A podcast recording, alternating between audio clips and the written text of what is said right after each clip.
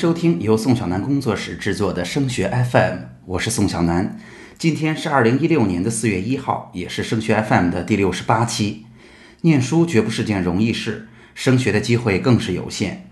通过升学 FM，我希望把自己积累的有用的信息和成功的经验分享给更多高考路上的家长和考生。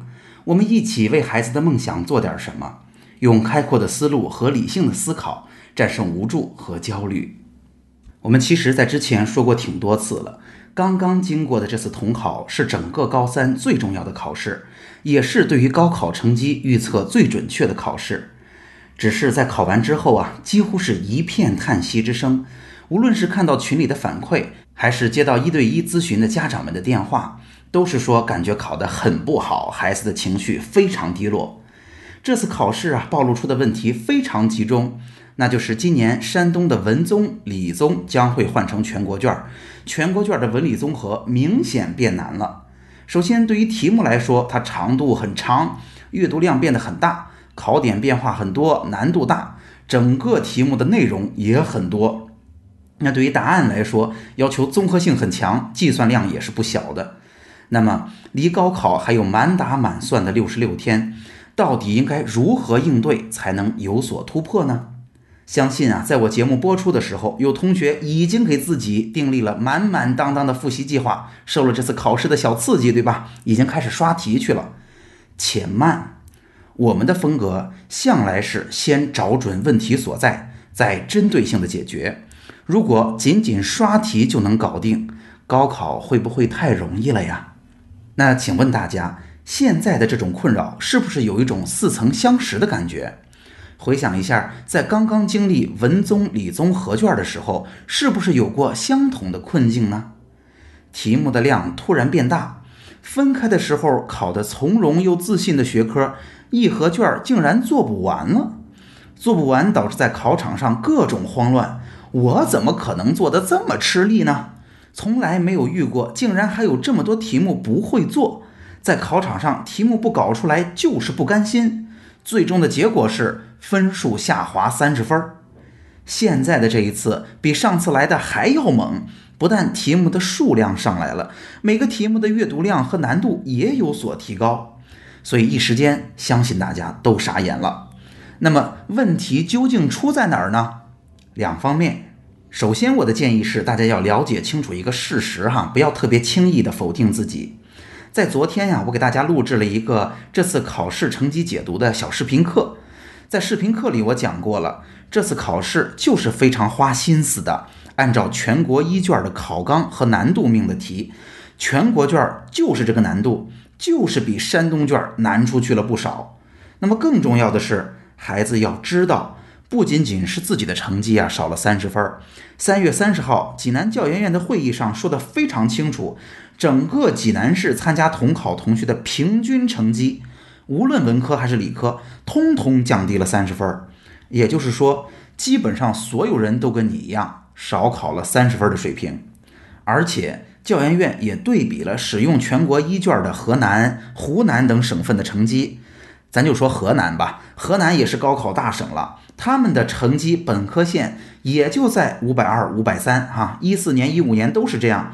那么招考院这一次就是这么出的题，就是要让大家考出来的成绩跟其他同样使用全国一卷的省份成绩相近，让大家提前适应题目就是变难了，成绩会降低的这种状况。大家想想看。如果现在我们仍然按照山东卷的难度来考，考得非常开心啊，感觉成绩还不错。那高考的时候，如果遇到了这种难度和出题风格的试卷，你会不会在考场上立刻就不知所措了呀？所以还不如现在提前适应这种状况。而且说到底哈，我要提醒大家注意的是，咱高考之后填志愿，最重要的还是看名次。而不是看具体的成绩。如果所有人的分数都降低了，那其实只要名次的影响不大，对我们能够去什么样的学校，到最后其实没有什么太大的影响。那说到这儿，我并不是想告诉大家哈，那如果是这样，是不是没问题了？我们不需要花时间去解决了？不是的，花这么大的力气说明这事儿，是因为现在这时候啊，离高考已经非常近了，无论是同学们还是家长们，压力都非常非常大。那孩子们遇到任何的问题，我都建议我们应该先去处理心情。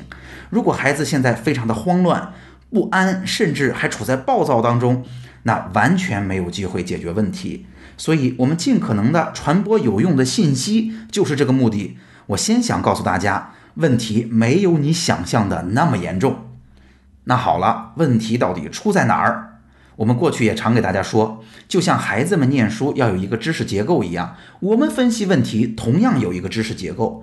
那基本上整个高三的问题就落在四个方面，我们只需要去仔细分辨就好了。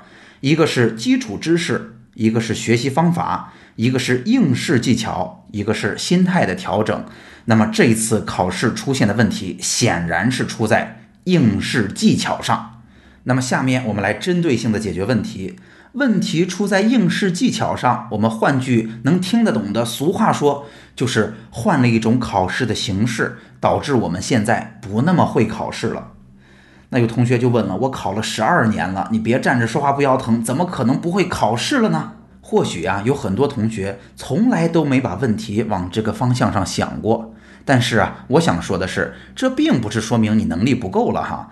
任何人做一件新鲜事儿或者一个事情做了一个小的调整之后，都会遇到障碍的，都会去犯一些错误的。只是我们在厘清了之后，一定要把这个事儿当成个问题来解决，而不是哎，我不会遇到这个事儿的，这怎么会是我要犯的错误呢？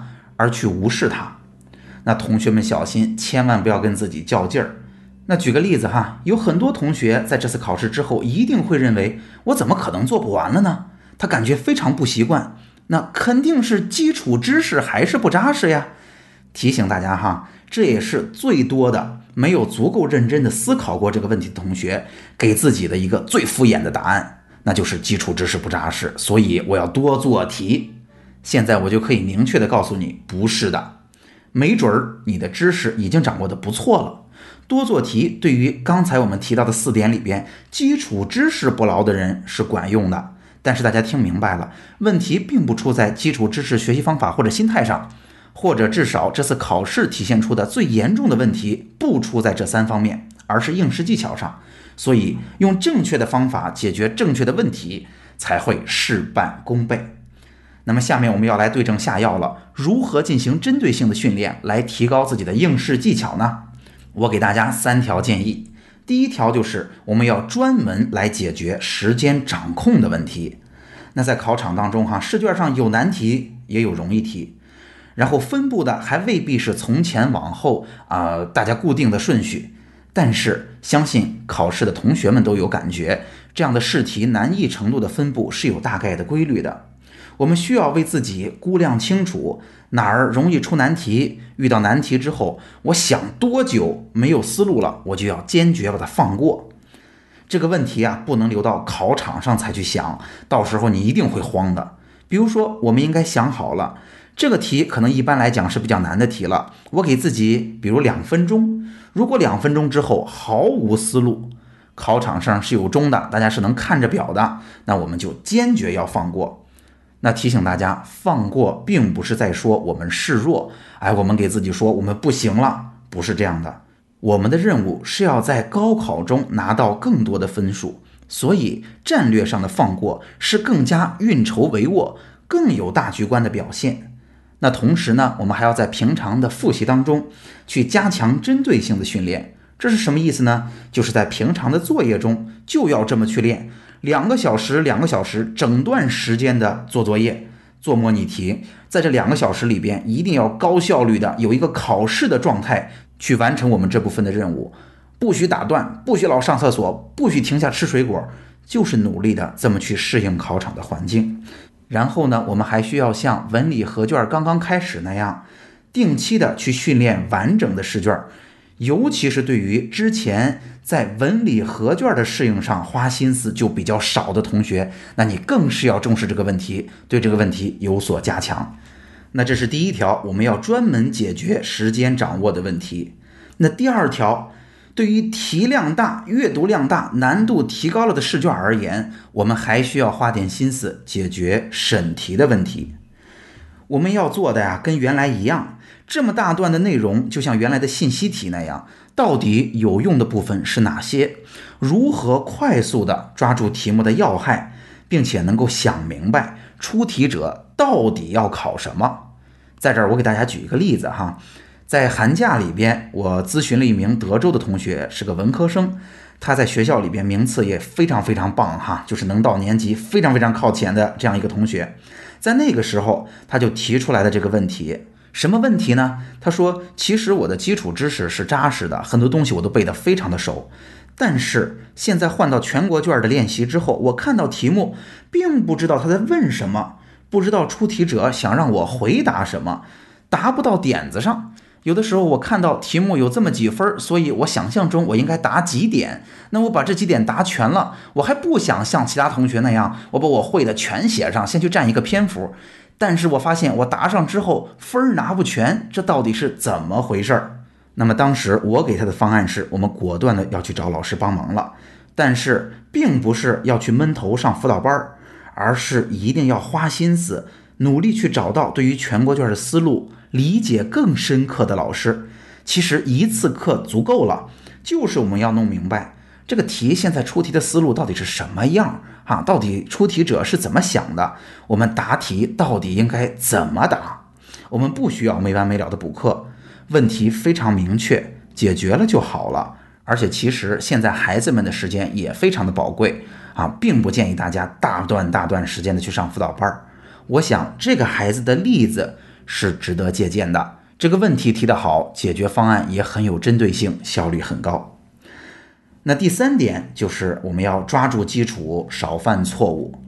那其实每年到了这个时候都会提到这一点哈，就是我们需要在高考当中把会的分数牢牢的握在手里。